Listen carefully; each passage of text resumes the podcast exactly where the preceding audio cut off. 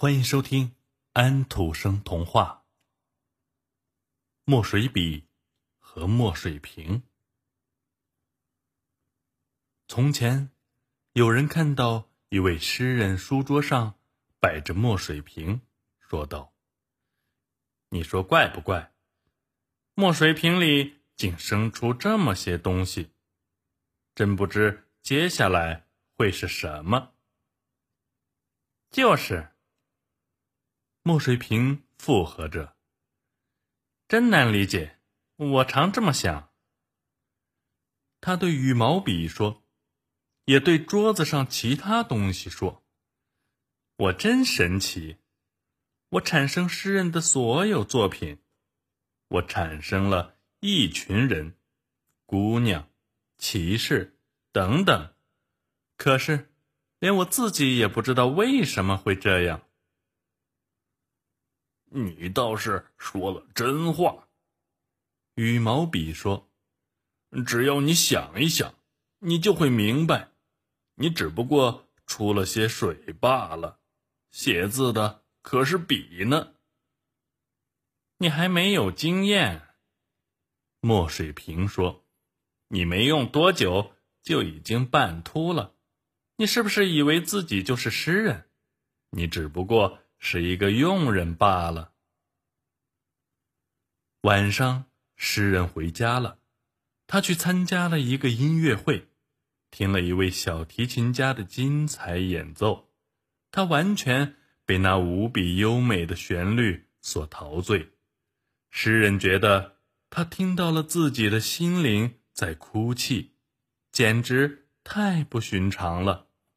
演奏不容易，但是。像一场游戏，就像弓在弦上跳舞，几乎人人以为自己也会拉。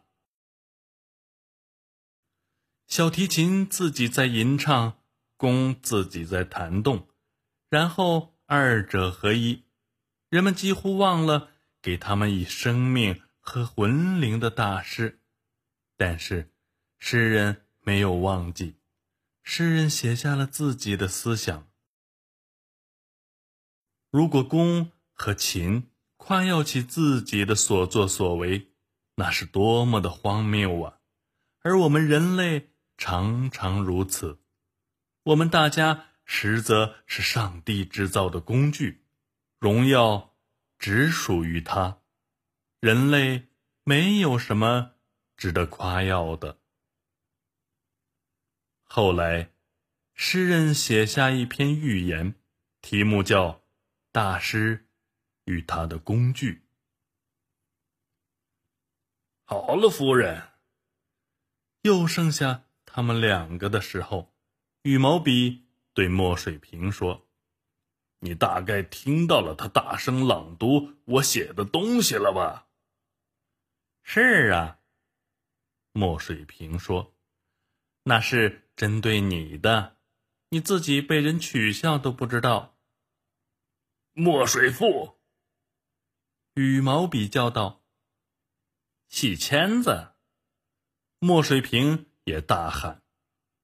诗人还没有睡，他的文思像小提琴上的音符，像地上滚来滚去的珠子，像席卷森林的风暴。他感到了自己的心在哭泣，他看到了大师永恒的光芒，荣耀只属于他。墨水笔和墨水瓶的故事就讲到这里。